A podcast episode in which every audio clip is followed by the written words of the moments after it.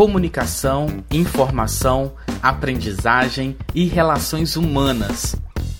Oi, pessoal, eu sou o professor Cleiton Milagres e esse é o nosso canal de conteúdos da disciplina de Educação Cooperativista da Universidade Federal do Tocantins. Minha gente, esse é o nosso primeiro podcast da educação cooperativista. Eu deveria colocar palminhas, né? Eu um viva, eu não sei como faz isso. pois bem, turma, a nossa aula de educação cooperativista ganha universo online e toda semana nós teremos a oportunidade de nos encontrar para acessar conteúdo acadêmico da disciplina aqui por áudio. Mas você pode estar se perguntando, né? Como é que vai funcionar isso? Pois bem, toda semana eu vou tratar de algum tema específico conforme o nosso cronograma da disciplina que já está disponível no nosso ambiente virtual. Eu escolhi esse formato nesse modelo estilo podcast porque você pode ouvir esse professor que vos fala em qualquer hora do seu dia.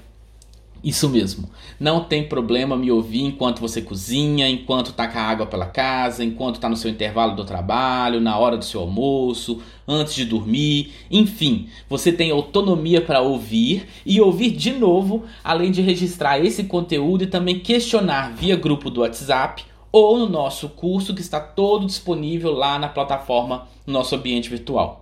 Além da minha fala, eu pretendo trazer alguns convidados que estudam, pesquisam e trabalham diretamente com os temas relacionados em sala e que vão poder somar com a nossa abordagem. Trazer elementos práticos do mundo cooperativo para a gente aqui vai possibilitar que a gente fique mais antenado com o conteúdo da educação cooperativista de uma forma mais atualizada, além de poder dialogar os textos que vão embasar as nossas discussões com a realidade prática da aprendizagem e das relações humanas no ambiente cooperativo.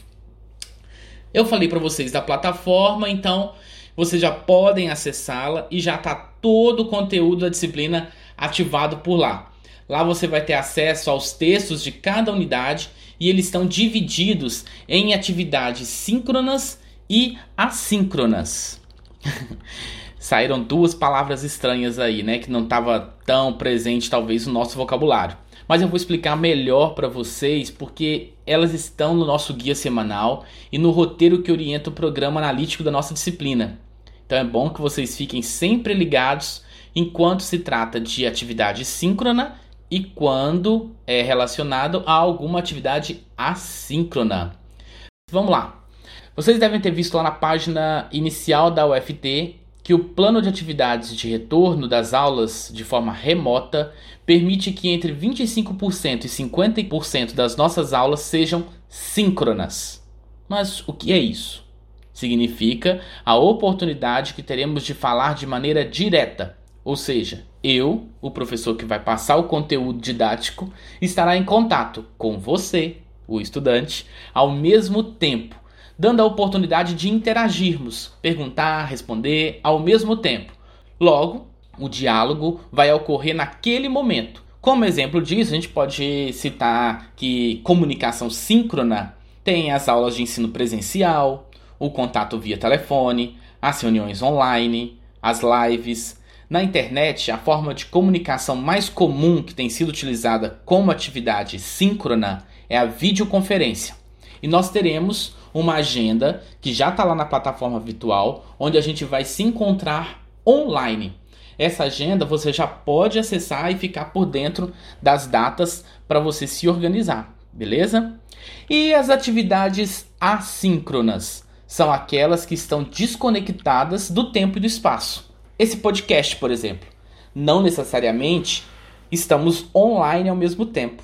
Ou seja, o professor pode abordar um conteúdo e o aluno pode manter o relacionamento na aula na medida em que ele tem um tempo disponível para ouvir. É importante ressaltar que as atividades assíncronas, elas também somam a carga horária da disciplina. Alguns exemplos de ferramenta de comunicação assíncrona são o WhatsApp, outros aplicativos de mensagem que vocês utilizam, e-mails, SMS e etc. Ah, e não vai pensando que esse tipo de comunicação é uma novidade que apareceu agora por conta da pandemia que estamos vivendo. Embora o uso dessas ferramentas online tenha sido muito comum nas últimas décadas e principalmente nesse ano, ela existe desde que o mundo é mundo. Os sinais e as pinturas rupestres, até um passado não tão distante como as cartas e os aparelhos de secretária eletrônica, possibilitavam o que nós chamamos de comunicação assíncrona. E nós vamos utilizá-la também. Tem alguns recursos que vão estar lá na plataforma para você acessar e você também utilizar de comunicação assíncrona no nosso conteúdo. Agora eu vou dizer uma coisa importante. Estar online não significa que estamos à disposição. A pessoa do outro lado pode estar ocupada realizando alguma tarefa ou simplesmente tratando com prioridade um outro assunto mais importante. E isso é uma via de mão dupla. Nem o professor deve sobrecarregar o aluno e nem o aluno deve sobrecarregar o professor.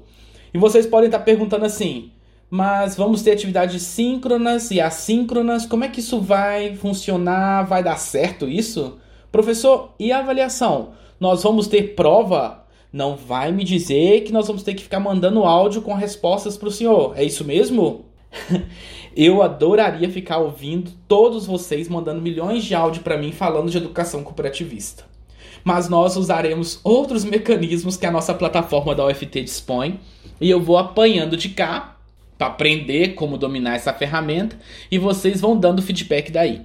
As nossas avaliações serão um novo formato muito mais interativo e dinâmica, bem diferente da forma como estávamos acostumados em fazer lá na sala física, no bloco 3P da universidade. Beleza?